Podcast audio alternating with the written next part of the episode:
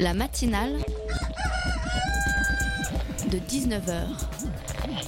Et bah, c'est une émission qui parle de société, politique, euh, Culture alternative. On va aussi parler de sport, euh, de gens dans la rue. et l'actualité en règle générale. on va peut-être parler des corbeilles à linge pas en osier d'Auvergne. voilà, il y aura, il y aura des invités. Sociologues, des invités chercheurs. Les invités ne diront que des choses intelligentes. Ça va peut-être s'étriper un peu de temps en temps, mais La matinale de 19h, du lundi au jeudi jusqu'à 20h sur Radio Campus Paris.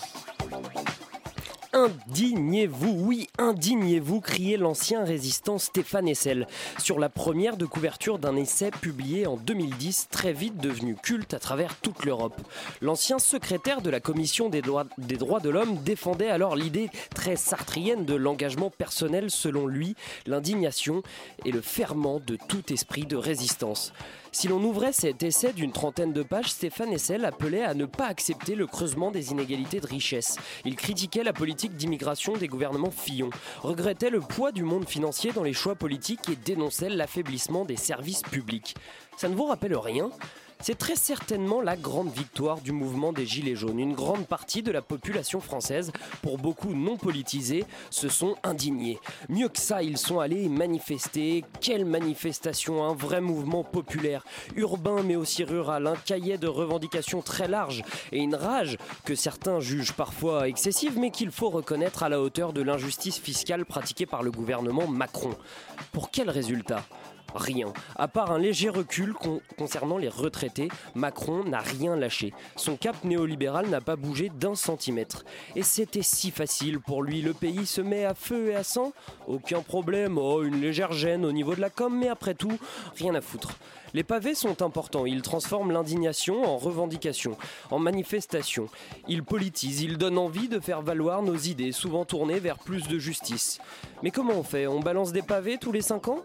Non, on vote. Notre société, en cours de civilisation, a trouvé un moyen qui me paraît tout à fait respectable de faire valoir ses idées et surtout beaucoup plus efficace.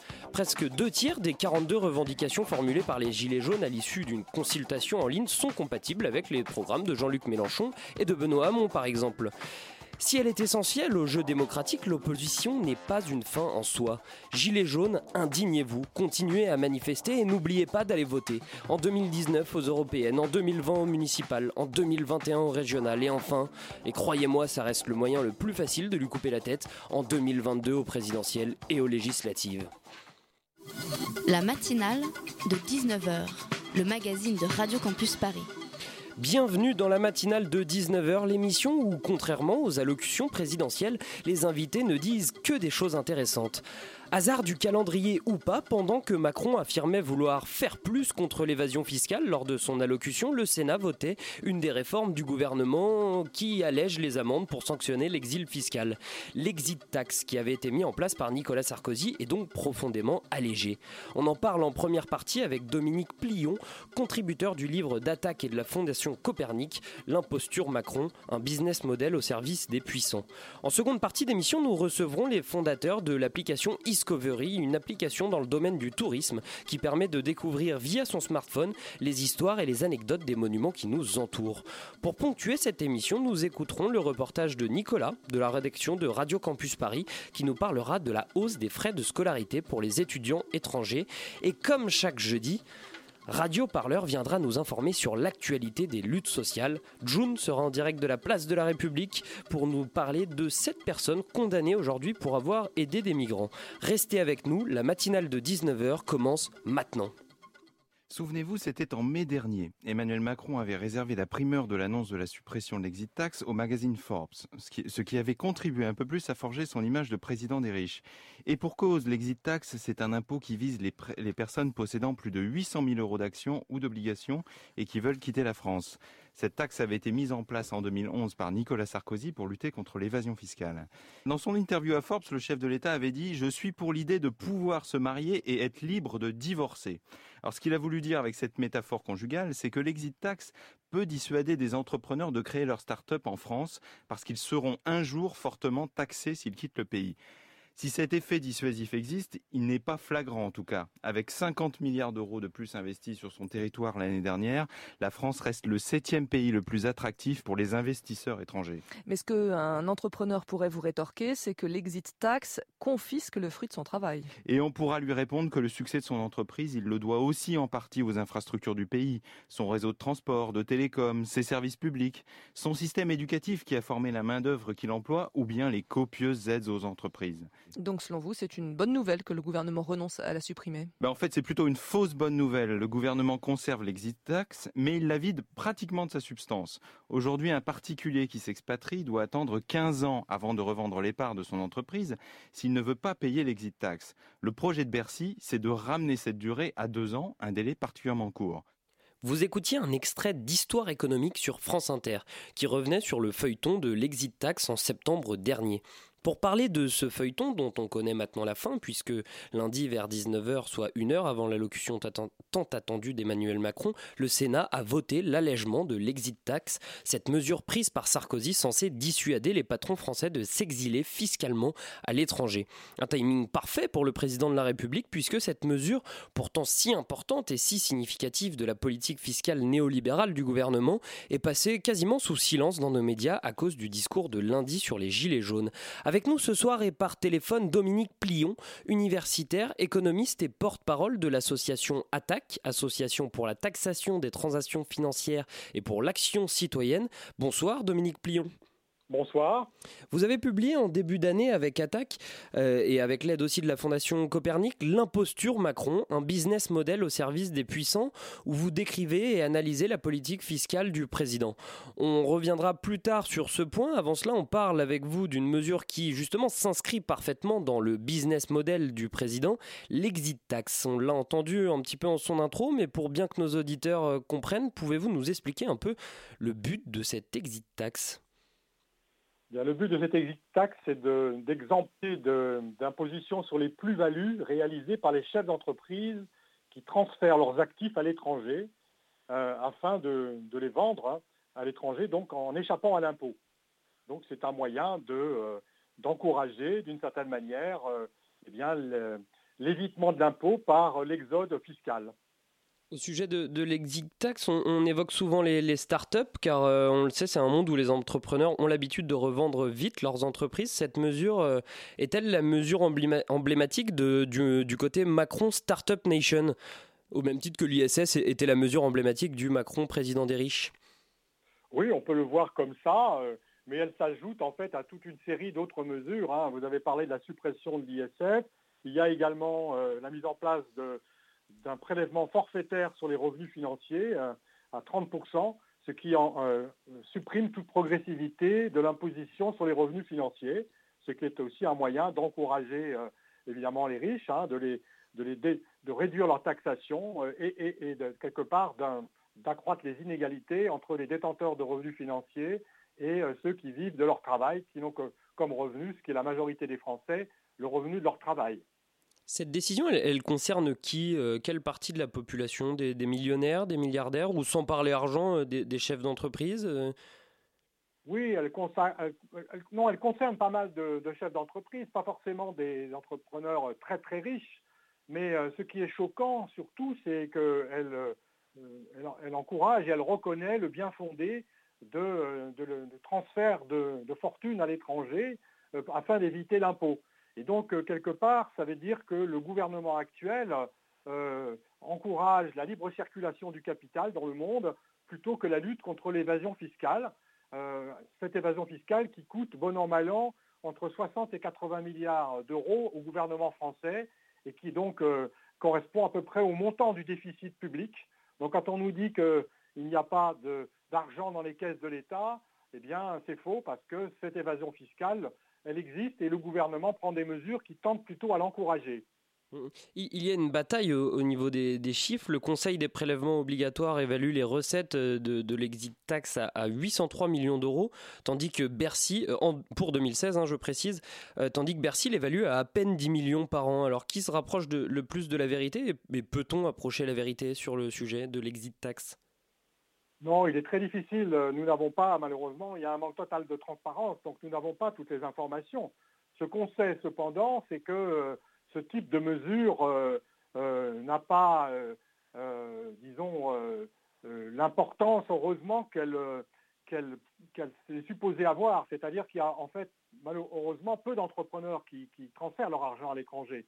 C'est donc surtout pour nous une mesure hautement symbolique.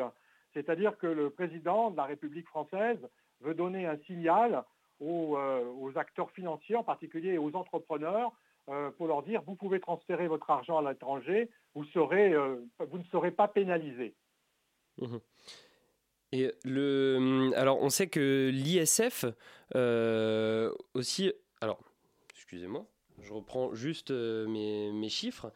Euh, donc Thomas Piketty démontrait il y a quelques jours dans un article publié sur le site du Monde euh, que c'était justement une légende que l'ISF euh, n'avait pas forcément fait partir les plus riches. Les recettes de l'ISF, elles ont quadruplé depuis 1990. vous partagez ce, constat? Oui, je crois que Thomas Piketty a raison. C'est un expert en matière fiscale. Il a des, données, je pense, relativement fiables. Et donc, cette, idée que, en fait, ça décourage, euh, euh, cet ISF décourage l'entrepreneuriat, décourage l'accumulation de fortune est fausse. il y a un autre impôt dont il est question en ce moment, c'est donc une taxe sur les profits réalisés par les GAFA en France, donc annoncée par Bruno Le Maire jeudi dernier.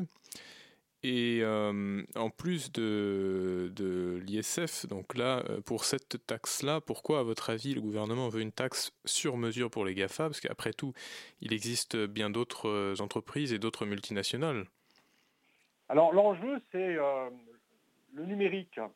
C'est-à-dire le fait qu'il y a aujourd'hui, c'est une évidence, un développement considérable des technologies numériques et, qui servent notamment à, à transférer et à rendre aussi invisible une partie des, revenus des entreprises.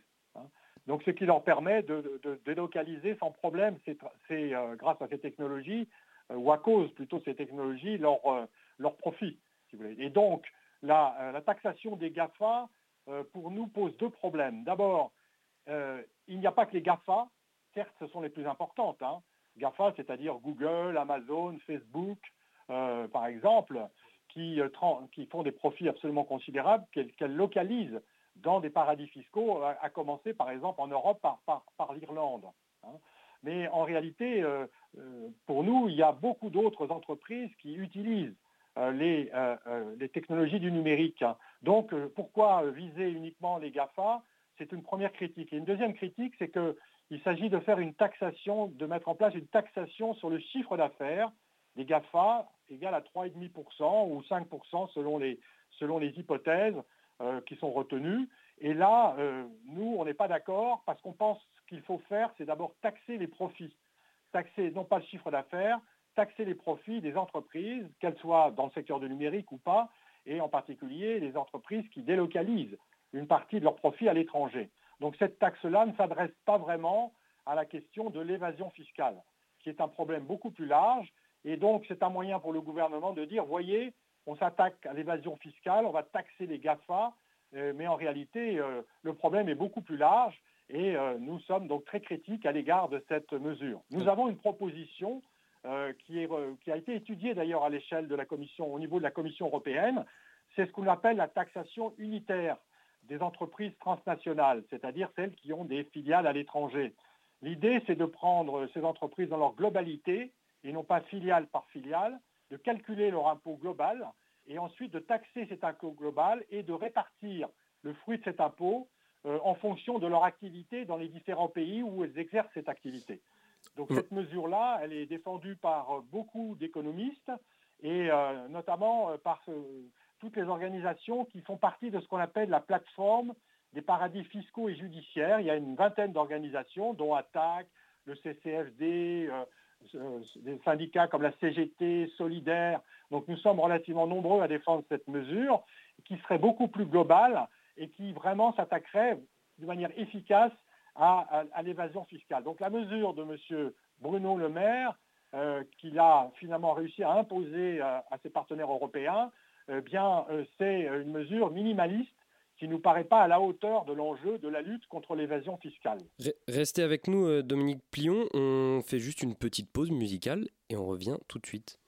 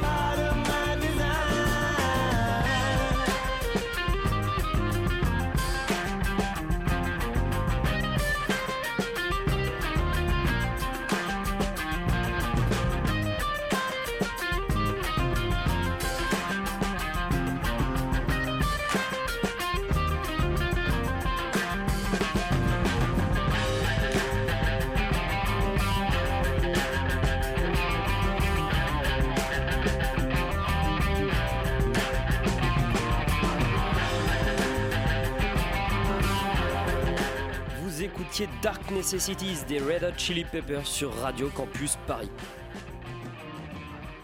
La matinale de 19h, le magazine de Radio Campus Paris. Nous sommes toujours en compagnie de Dominique Plion, universitaire, économiste et porte-parole de l'association ATTAC. Nous évoquions l'actualité chaude avec euh, l'allègement de l'exit tax voté ce lundi au Sénat. Dominique Plion, Macron aime plus que tout la, la grandeur, le côté splendide, baroque de l'État, mais à côté de ça, il mène une politique qui justement minimise drastiquement le rôle de l'État dans notre société. C'est une forme de paradoxe? Non, non, parce que dans l'idéologie qu'il défend et la politique qu'il défend, euh, l'État est trop important et tentaculaire pour lui, et donc il faut en réduire l'importance.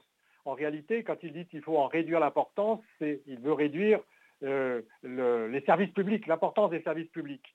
Et il est intéressant de noter qu'une des revendications euh, des Gilets jaunes, qui nous paraît tout à fait intéressante, c'est précisément euh, de restaurer ces services publics, en particulier dans les zones sinistrées, en monde rural, dans les périphéries urbaines, où ceci, euh, suite à ces politiques qui ont été menées déjà par, euh, euh, par les prédécesseurs de Macron et qui sont renforcées par Macron, une politique qui con consiste à, réduire ces services publics, que ce qu'il s'agisse des, euh, cliniques, des écoles, des bureaux de poste, tous ces, services qui sont aujourd'hui extrêmement importants pour le bien-être des populations et pour le créer le lien social qui est en train aujourd'hui de se disloquer à cause de ces politiques. La France est un des pays, en effet, où euh, euh, les dépenses publiques sont élevées, mais ça fait partie de notre contrat social, c'est-à-dire que nous avons la chance d'avoir un système, par exemple, de santé euh, performant, même si malheureusement il s'est dégradé à cause de, des attaques hein,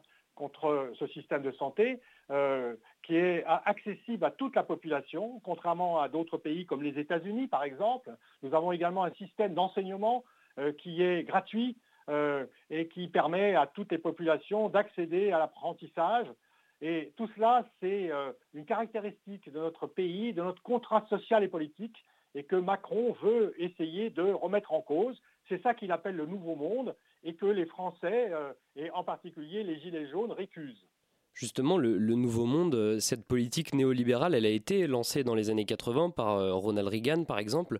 Elle montre aujourd'hui bien sûr ses, limites. Aux États-Unis, les 1% les plus riches gagnent deux fois plus que les 50% les plus pauvres. On le sait, la, théorie du ruissellement ne fonctionne pas. Le FMI, l'OCDE l'affirment. Euh, Macron, il se trompe d'époque en 2018 avec cette politique?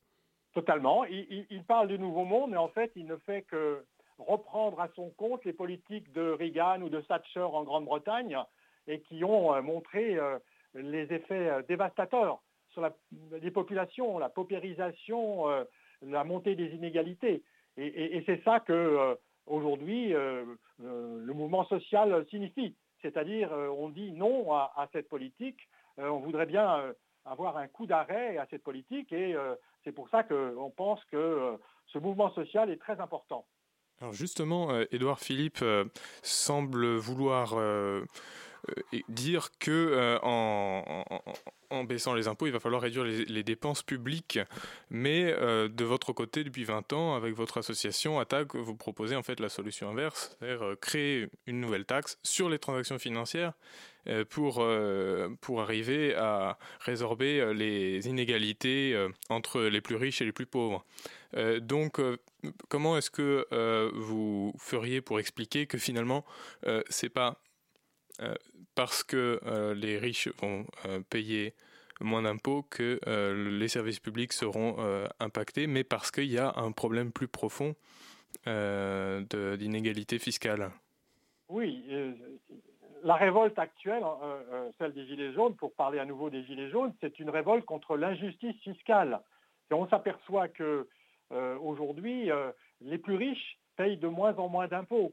Euh, des choses qu'on ne sait pas toujours. Par exemple, en France, nous sommes les champions des niches fiscales, c'est-à-dire des déductions fiscales qui coûtent environ chaque année 100 milliards d'euros à l'État français. Les plus importantes de ces niches sont par exemple le fameux CICE, le crédit d'impôt euh, pour la compétitivité et l'emploi, qui, est supposé favoriser l'investissement des entreprises et euh, la, les créations d'emplois. Or, euh, depuis que ce CICE existe, a été créé sous Hollande et, pérennisé par Macron dans, son mandat actuel, eh bien, euh, n'ont absolument pas abouti aux résultats escomptés.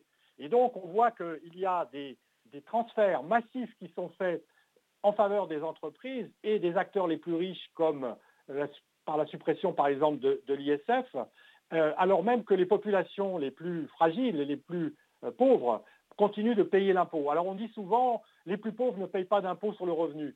Mais ce qu'il faut savoir, c'est qu'en France, nous avons des impôts indirects à la consommation, dont le premier, le plus important, est la TVA, la taxe sur la valeur ajoutée, qui touche profondément les populations euh, euh, les, plus pauvres. C'est un impôt qu'on qualifie, nous, de régressif, par opposition aux impôts euh, sur le revenu qui devraient être progressifs et, et qui le sont de moins en moins. Est-ce qu'il faudrait supprimer la TVA il faudrait non pas supprimer nécessairement la TVA, mais par exemple exonérer les biens de première nécessité, consommation, loyer, gaz, électricité, de la TVA, parce que ce sont euh, des dépenses contraintes sur les, budgets des gens les plus pauvres qu'ils ne peuvent pas réduire et euh, qui sont nécessaires aussi à leur bien-être. Et euh, donc exonérer ces premières tranches et au contraire renforcer les tranches de la TVA sur les produits de luxe, par exemple, qui sont aujourd'hui trop faiblement imposés au titre de la TVA. Moi, j'aime Pardonnez-moi, pardonnez je vous coupe. J'avais juste envie de revenir sur vos propos sur euh, le CICE. L'État passe son temps à accorder des, un petit peu des cadeaux en fait aux, plus riches et aux entreprises, puisqu'il n'oblige jamais rien en retour. Par exemple, une entreprise qui bénéficie du CICE comme Carrefour, mais qui n'embauche pas, voire qui licencie, continuera à bénéficier de ce crédit d'impôt. Donc, l'État, il n'a pas de levier pour obliger ces entreprises, ou il ne veut pas? Dans cette, euh, la vision néolibérale, il n'est surtout pas question d'imposer quoi que ce soit aux entreprises. Il n'y a aucune conditionnalité dans les aides qui sont accordées aux entreprises via, par exemple, le CICE. Et donc, euh, nous nous disons, euh, si euh, une dépense fiscale, comme on l'appelle, c'est-à-dire une réduction fiscale, n'atteint pas ses objectifs, il faut la supprimer. Et, là, il est démontré, il y a un comité de suivi de, ce, de cette CICE, qui, dont les rapports sont d'ailleurs consultables sur le site de France Stratégie, hein, qui est une institution qui dépend du Premier ministre, où, l'on voit euh, que les rapports en question montrent que euh, cet impôt, cette, déduction fiscale n'a aucun effet significatif sur l'emploi et l'investissement. Donc il faut arrêter quand une dépense fiscale, c'est-à-dire un manque à gagner pour l'État, ne porte pas ses fruits, n'atteint pas les objectifs, il faut supprimer cette, euh, cette, déduction. C'est ce que nous demandons et ce que l'État ne veut pas faire. Alors est-ce qu'aujourd'hui, c'est concrètement possible de prendre des mesures à court terme pour euh, imposer euh, les entreprises dans le sens que vous dites et éventuellement aussi pour imposer euh, bon, tout ce qui est action, donc échange boursier, spéculation, qui, qui, est aussi lié à, à, ce monde des grandes entreprises. Bien entendu, c'est une question de volonté politique. Alors on nous rétorque que si on fait ça, ça va réduire l'investissement, si l'on fait ça, ça va faire fuir les capitaux à l'étranger, mais on sait très bien que ce, ne sera pas le cas. Parce que aujourd'hui, la France, c'est un pays qui est très bien équipé au niveau euh, des infrastructures de transport, de télécommunications, etc. les entreprises, même si leur imposition augmente, n'auront pas intérêt à quitter le territoire. D'ailleurs, la France est un des pays qui attire le plus de capitaux aujourd'hui à l'échelle internationale. Donc, si vous voulez, l'argumentation du gouvernement tombe complètement L'autre argument que vous avez cité, je crois, c'est euh, le fameux effet de ruissellement. Si on enrichit les riches, eh bien, ils vont créer des emplois, il y aura un ruissellement qui profitera à toute la population. Or, cette théorie-là n'a aucune euh, existence, est, totalement contredite par les faits, et donc c'est une invention euh, par le gouvernement pour justifier les cadeaux aux plus riches et aux entreprises. Merci euh, Dominique Plion de nous avoir éclairé ce soir. Euh, on rappelle à nos auditeurs qu'on peut retrouver votre ouvrage euh, L'imposture Macron, un business model au service des puissants aux éditions Les Liens qui libèrent dans toutes les bonnes librairies ou sur Internet. Merci également à Louis d'avoir été avec nous ce soir. Restez avec nous, on se retrouve juste après ça.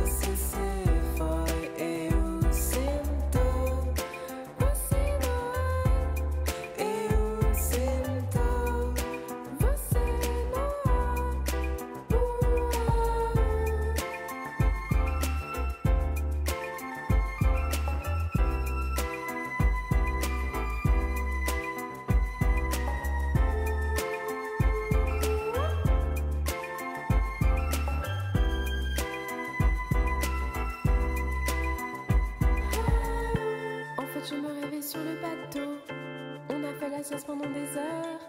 J'aimerais te faire plein de bisous, mais tu sautes dans l'eau. Au large, je te vois t'en aller, sans adieu dans l'oubli. Une fois de plus, j'attendrai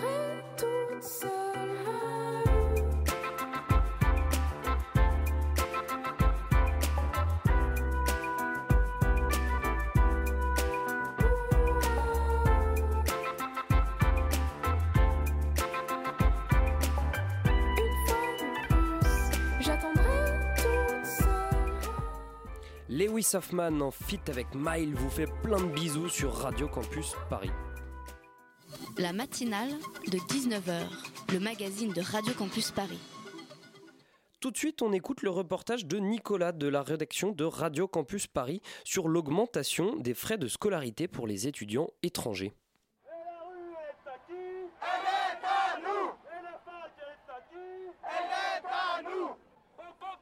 Tu peux me dire un peu ce qu'on fait là? On est où? Euh, Aujourd'hui, on est là, on est mobilisé contre euh, euh, la hausse des frais d'inscription que, que, le gouvernement de M. Macron a mis en place. Donc, on est mobilisé aujourd'hui, que ce soit les étudiants de toutes les facs de Paris réunis et les lycéens aussi. Vous voyez la masse, on est énorme. Moi, je suis étudiant étranger, je suis guinéen, je fais master en sociologie à l'université de Paris 8, donc ça me concerne directement. Cette hausse, vraiment, c'est de l'anarchie. Ça, confirme juste qu'ils sont là pour les riches et non pour les pauvres. Je suis Hugo Henrique Armadec, je suis euh, économiste et euh, je fais partie d'un groupe de recherche sur les frais d'inscription qui s'appelle ACID. Ça fait euh, une vingtaine d'années que les organisations internationales comme la Banque mondiale ou l'OCDE incitent les, gouvernements à augmenter les frais d'inscription pour tous les étudiants euh, en, dans l'enseignement supérieur, avec l'idée que oui, en primaire et en secondaire, ça peut être un service public et ça peut être bon pour toute la société que tout le monde fasse un peu d'études. Par contre, à partir du supérieur, c'est surtout l'étudiant qui profite des études. Et donc, à ce titre, il faudrait que ce soit payant. Pour tout le monde, hein, avec vraiment pas d'aspect nationalité.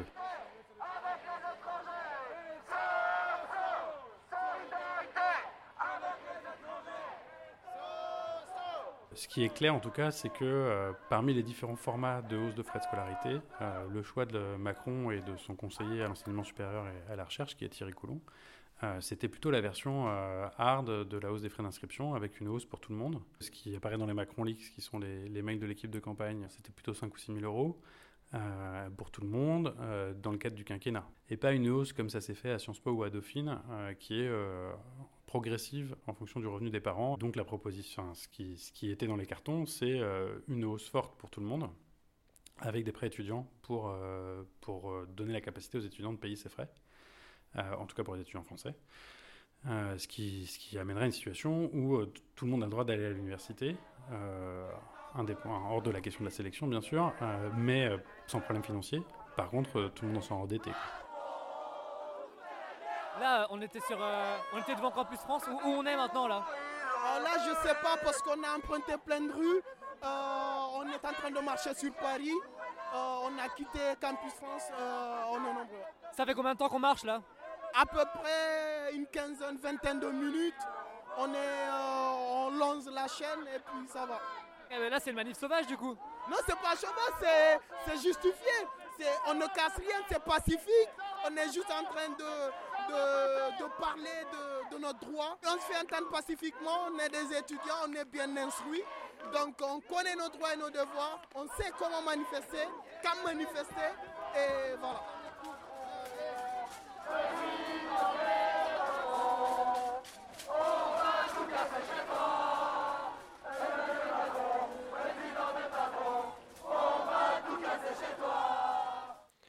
Merci Nicolas pour euh, ce reportage.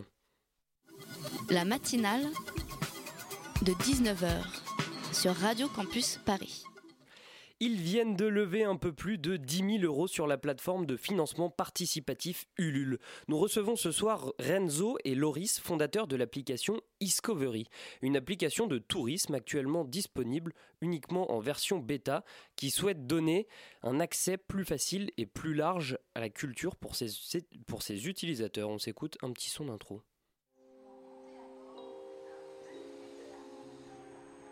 Lorsque l'on découvre une ville, de nouvelles émotions nous envahissent. Un nouvel environnement, de nouvelles sensations, de nouveaux lieux. S'invite alors la curiosité. Quel est ce bâtiment? Quelle est cette place? Que s'est-il passé ici?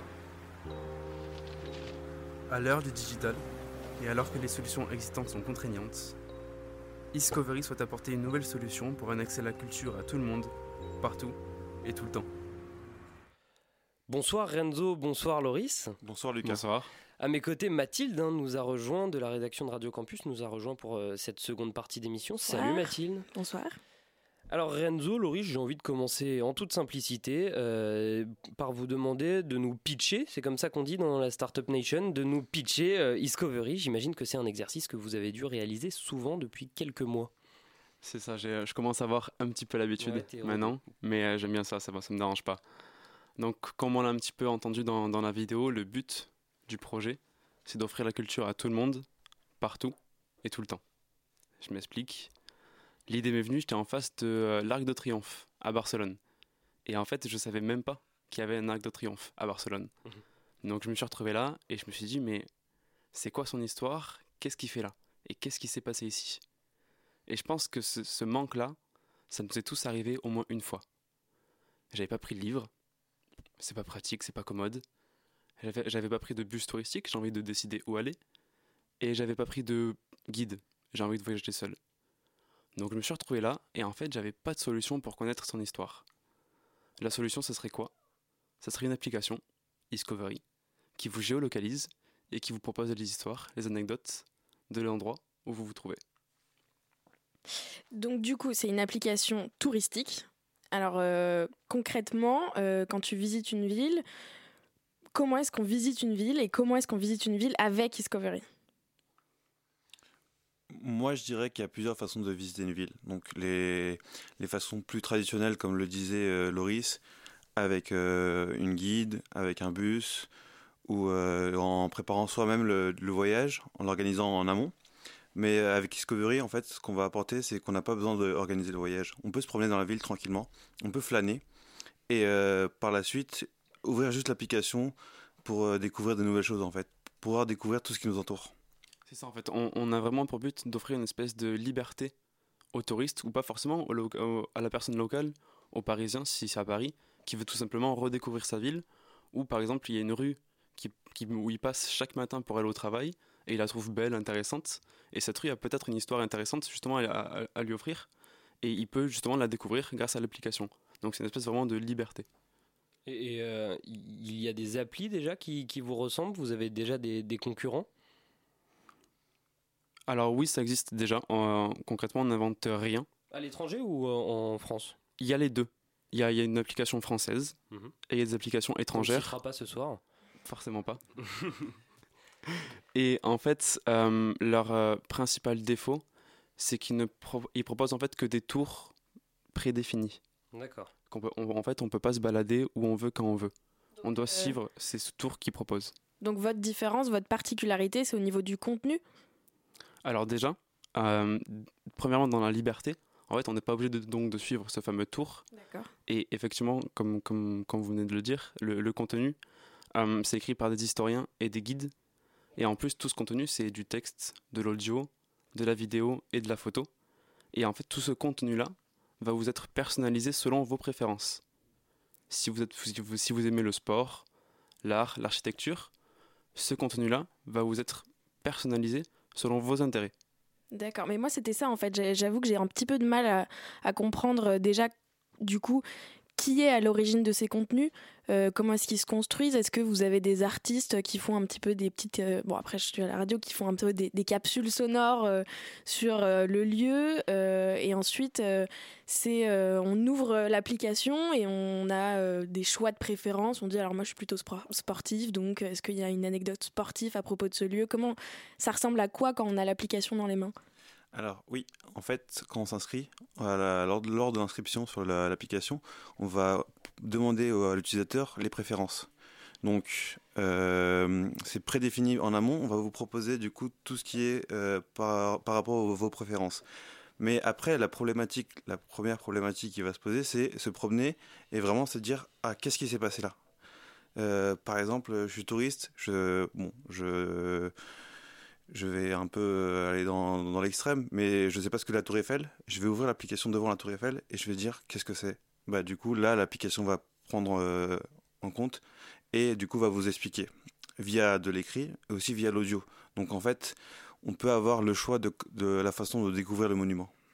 Il y a une dimension euh, qui est historique. Est-ce qu'il y a une dimension qui est euh, venez découvrir des lieux insolites euh, moi, je, je, reproche au guide du Routard ou Lonely Planet, pour citer euh, la concurrence, d'être un petit peu trop classique, de proposer justement les mêmes parcours. C'est un peu ce que vous dites. Est-ce que euh, Discovery aura, aura, vocation à avoir des, des lieux euh, dont, dont, seul ou quasiment euh, seulement Discovery ferait la, la promotion?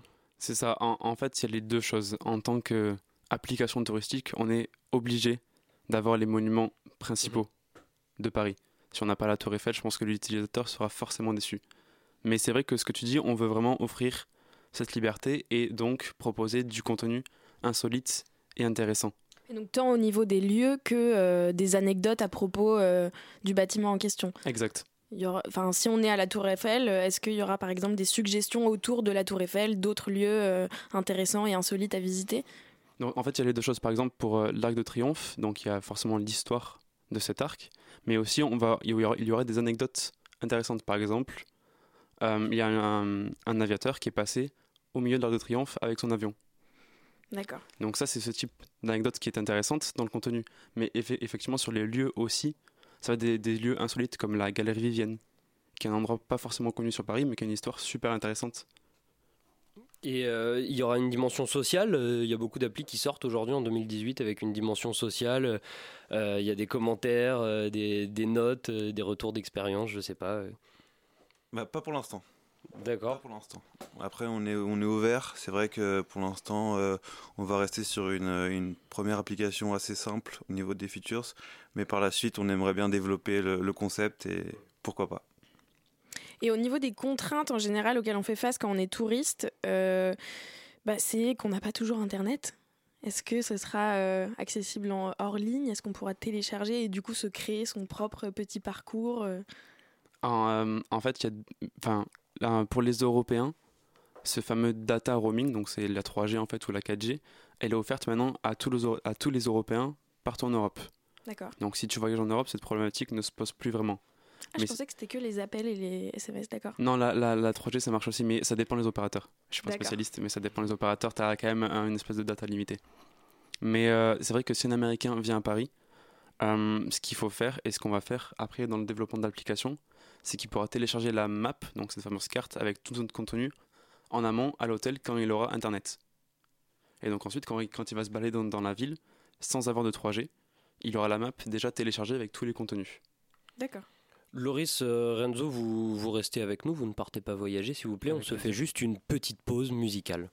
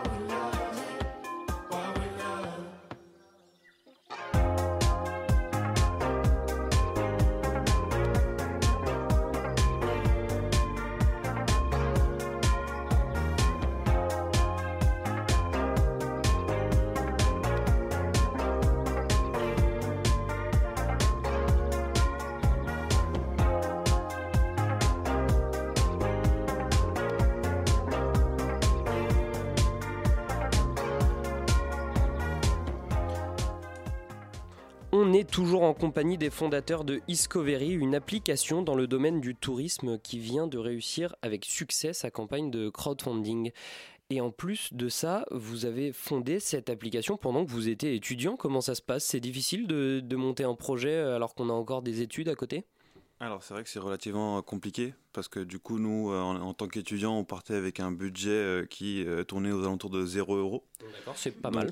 Donc euh, le, le plus compliqué a été de, de créer une équipe, une équipe parce que forcément on n'a pas toutes les compétences nécessaires, aussi bien au niveau technologique et, euh, que euh, communication, marketing. Aujourd'hui, il y a Donc, combien de personnes qui, qui bossent sur le projet? On est sept. Vous êtes sept, d'accord. Donc voilà, donc toutes compétences confondues. Comme je le disais, communication, commercial nous- nous-mêmes, développement informatique et design. Et du coup, d'un point de vue pratique pour nos auditeurs, euh, comment est-ce qu'on crée une appli? C'est quoi la première étape, la première brique à poser pour euh, monter Discovery? Pour créer une application, Ouais. euh, l'idée, forcément. Ok. Et euh, après, c'est une espèce de déclic en fait. L'idée que je vous ai racontée, je l'ai eue il y a, il y a 2-3 ans maintenant. Mais euh, c'est le petit moment romantique de la soirée, c'est en rencontrant Renzo en fait. que vraiment le business a commencé. Oh. Et c'est une espèce de déclic qui fait qu'en fait on se lance à deux et on, on, espère- on trouve une espèce d'âme sœur euh, professionnelle qui fait qu'on avance en fait. Vous avez fait quoi euh, d'abord? Vous avez commencé à recruter une équipe ou alors vous avez euh, fait des codes sur Internet, euh, fait des études de marché, je sais pas? On a essayé de structurer déjà l'idée. C'est très important parce que du coup avoir une base solide c'est justement la base pour euh, commencer le projet. Après par la suite on allait voir les avis extérieurs, on a essayé de recruter des gens et ainsi de suite. On a réussi à bien structurer l'idée, à faire une étude de marché, à faire un- une sorte de business plan, trouver des premières idées de business model, ainsi de suite et voilà. Ce qui est super important en fait, c'est dans- un- le cliché, c'est de pas en fait de pas en parler autour de vous, alors qu'en fait il faut en parler à tout le monde pour avoir le maximum de feedback possible sur votre idée, parce qu'ils vont forcément vous apporter quelque chose. Faut jamais garder l'idée à soi, c'est c'est faux. Votre école, elle vous a accompagné sur le lancement de cette appli? Elle vous a en quelque sorte incubé ou? Et vous étiez euh, dans quelle euh, filière? Vous avez fait quoi? Alors euh, en fait, on est dans une filière commerce international, mais on a une spécialité entrepreneuriat. D'accord. C'est donc dans ce cadre-là, l'école nous aide pas mal, mais il n'y a pas vraiment d'aide euh, ni financière ni euh, humaine, même si euh, l'équipe euh, de la spécialité entrepreneuriat, entrepreneuriat nous, aide, nous aide beaucoup. L'État, peut-être? On a parlé des politiques fiscales de, de l'État en sujet 1. L'État vous, vous a aidé La BPI, peut-être? Euh, oui, alors- pour l'investissement, je- pour nos auditeurs. Euh, du coup, effectivement, il y a, il y a plusieurs subventions, euh, la BPI, mais aussi euh, il y a des concours qu'on peut faire euh, avec la mairie de Paris. Il y a justement la, la finale qui s'est déroulée il n'y a, pas- il y a pas longtemps euh, de l'innovation de, de- sur Paris, le ouais. Grand Prix de l'innovation sur Paris, voilà. Et donc, euh, participer à plusieurs concours comme ça, ça peut être très intéressant. euh, apprendre à pitcher et euh, les lots euh, parfois nous aident à du coup euh, pouvoir euh, commencer quelque chose. Et, et là, l'appli, elle est en est où? Je crois qu'elle est en version bêta. Vous avez peut-être une date de sortie, euh, un, un site, je ne sais pas. Alors euh, actuellement, du coup, on peut s'inscrire en tant que bêta-testeur sur notre site discovery.fr. Et euh, du coup, sinon, la sortie de l'application, ça sera courant février sur les, sur les stores. Aussi Cool. bien sur l'Apple Store que sur le Play Store. Et euh, il y a l'envie de se faire racheter à la fin aussi, ou il y a l'envie de, de, de, de, de- de continuer l'histoire Discovery vous-même Alors, euh, sait qu'il y a deux types d'entrepreneurs, quoi. Le, comme le mec de Snapchat qui avait refusé 3 milliards d'euros pour son appli, qui pour rien au monde n'aurait lâché son bébé, quoi. Bah, alors aujourd'hui, nous, euh, c'est une aventure qu'on veut vivre pleinement. Donc euh, pour l'instant, euh, on n'est pas dans cette optique-là. Après, on ne sait pas ce que peuvent être les opportunités qui vont nous attendre, mais pour l'instant, on veut vraiment finir, enfin continuer l'aventure à fond et voir jusqu'à où ça peut nous, nous mener. Ça, en fait, si, si on se pose déjà la question de si on vend, C'est euh, qu'on- est vraiment au début, on est encore des, des bébés, euh, donc euh, on, en est, on en est loin. Des bébés start-upers. C'est ça. Et euh, là, on parlait argent, cette appli, euh, on n'a pas évoqué, en fait, elle sera payante ou? Elle sera totalement gratuite. Et comment on fait pour se financer quand c'est gratuit? Euh, c'est un business model euh, assez spécial qui est basé comme, comme Waze en fait sur la, sur la publicité. Mais tout le contenu sera offert librement à l'utilisateur sans limite, sans modération. D'accord. Donc des pop-up qui apparaîtront sur... Pas forcément des pop-up en fait. On veut euh, vraiment euh, créer une, euh, une sorte de synergie avec euh, tous les acteurs du tourisme, donc euh, comme euh, les, les guides, euh, Les musées, les peut-être. musées, les, euh, les bars, les restaurants, Les galeries d'art. les galeries Avec d'art. des bandeaux en fait en dessous de. Exact. En fait, même les pubs que nous allons proposer sont pertinentes pour l'utilisateur. C'est c'est pas des pubs euh, aléatoires. C'est des pubs selon les préférences en fait. Donc on en parlait tout à l'heure, ça serait pour le contenu, mais aussi pour euh, tout ce qui est publicité. D'accord. Euh, merci euh, Renzo, merci Loris d'avoir été avec nous pendant cette petite demi-heure. On rappelle que vous pouvez retrouver toutes les infos très prochainement sur le site discovery.fr, je me trompe pas. C'est ça, et sur les réseaux sociaux Et, aussi. et sur les réseaux sociaux Discovery. Et euh, si vous voulez devenir bêta-testeur, ça se passe aussi sur le site. Et l'appli, il faudra être un petit peu patient, ça se passera fin février. Merci Mathilde aussi d'avoir été avec nous. Tout de suite, on part place de la République avec June de la rédaction de Radio Parleur. Vous connaissez sûrement Cédric Héroux, vous ne savez peut-être pas en revanche qui sont les 3 plus 4 de Briançon. Ce sont 7 personnes qui aident au quotidien des personnes migrantes dans les montagnes. Aujourd'hui, la justice a tranché. Ils et elles sont condamnés, reconnus coupables d'avoir aidé des migrants à passer la frontière entre l'Italie et la France. June Loper, tu es journaliste au sein de la rédaction de Radio Parleur et en direct de la place de la République. Quelles sont les peines prononcées par le tribunal correctionnel de Gap aujourd'hui? Oui, bonjour Lucas, vous m'entendez Oui, je t'entends parfaitement. Ah, Ok, super. Bah écoutez, en fait, le tribunal correctionnel de Gap euh, dans les Hautes-Alpes a aujourd'hui, euh, donc jeudi 13 décembre, rendu son délibéré euh, et les peines annoncées vont en fait de 6 mois de sursis à 4 mois ferme pour les 3 plus 4 de Briançon et dont euh, on rappelle le procès a commencé le, le 8 novembre. Donc euh, qui sont-ils? En fait, ce sont des militants solidaires. Euh, ils s'appellent euh, Bastien, Benoît, Éléonora, Juan, Lisa, Mathieu et Théo. Il y, en- il y a quatre d'entre eux qui sont français. Il y a aussi des Suisses, des Belgo-Suisses et une Italienne. Ils viennent d'où? De, de partout en France ou ils viennent d'un lieu précis? À la frontière Euh, peut-être? bah alors, il y en a certains qui, vont, qui viennent la plupart de Briançon en fait. Mhm. Donc, donc dans le coin en fait. Et puis le, le reste c'est des Suisses, des Belgo-Suisses, il y a une Italienne aussi. Ils sont âgés en fait de, de 22 à 25 ans. Et là, ils sont poursuivis, donc, euh, comme vous l'avez dit, pour avoir aidé des migrants à entrer en France lors d'une manifestation au printemps dernier. Et, euh, et alors, en fait, pour rappeler ce qui s'est passé, c'était au lendemain de l'opération menée par le groupuscule d'extrême droite Génération Identitaire, qui, donc, au mois d'avril, avait euh, lancé une opération pour chasser les migrants et fermer les frontières. Donc, ils étaient là avec leurs doudounes euh, bleues électriques, euh, les euh, les, les caméras un peu partout. Et euh, les militants, en fait, donc solidaires, donc de l'autre bord, avaient organisé le lendemain une marche pacifique et solidaire dans la montagne pour condamner les actions donc, de l'extrême droite. Et la justice a reconnu certains de ces participants donc, de la marche pacifique coupables d'avoir euh, mêlé des migrants à la foule lors de cette marche et donc de les avoir fait euh, passer la frontière. Euh, Tu es place de la République. euh, en ce moment, il y a un rassemblement de, soutien à Paris. Euh, si des auditeurs sont sur Paris, ils peuvent s'y rendre. Quel est le sentiment sur place? Eh ben, en fait, les gens sont assez déçus en fait, de cette peine parce que c'est un, procès qui était véritablement politique et symbolique. Et enfin voilà, quatre mois ferme, c'est- énorme par rapport à ce qui s'est passé. Et en fait, de l'autre côté, là, les, jeunes de la génération identitaire, eux, n'ont eu aucune sanction. Euh, alors qu'en fait, euh, alors qu'en fait, c'était possible de les poursuivre parce que euh, parce que dans une circulaire du 4 mai, en fait, le ministère de la Justice avait reconnu assez discrètement que les militants identitaires auraient pu être poursuivis pour, et accusés de s'immiscer dans l'exercice d'une fonction publique, voire même d'exercer une activité dans les conditions de nature à créer dans l'esprit du public une confusion avec euh, l'exercice d'une fonction publique. Donc véritablement, en fait, l'État ne, sanctionne pas euh, ces gens de la génération identitaire parce qu'ils mènent de l'autre côté une, politique semblable en fait euh, bah, de, chasse aux migrants et les forces de l'ordre sont, complices aussi de, cette, de cette traque en fait. Merci. Ah. Oui, désolé, on doit rendre l'antenne. Euh, June, merci pour cet éclairage. Euh, oui, il est venu le temps pour moi de vous dire au revoir et de remercier Louis et Mathilde pour leur co-interview.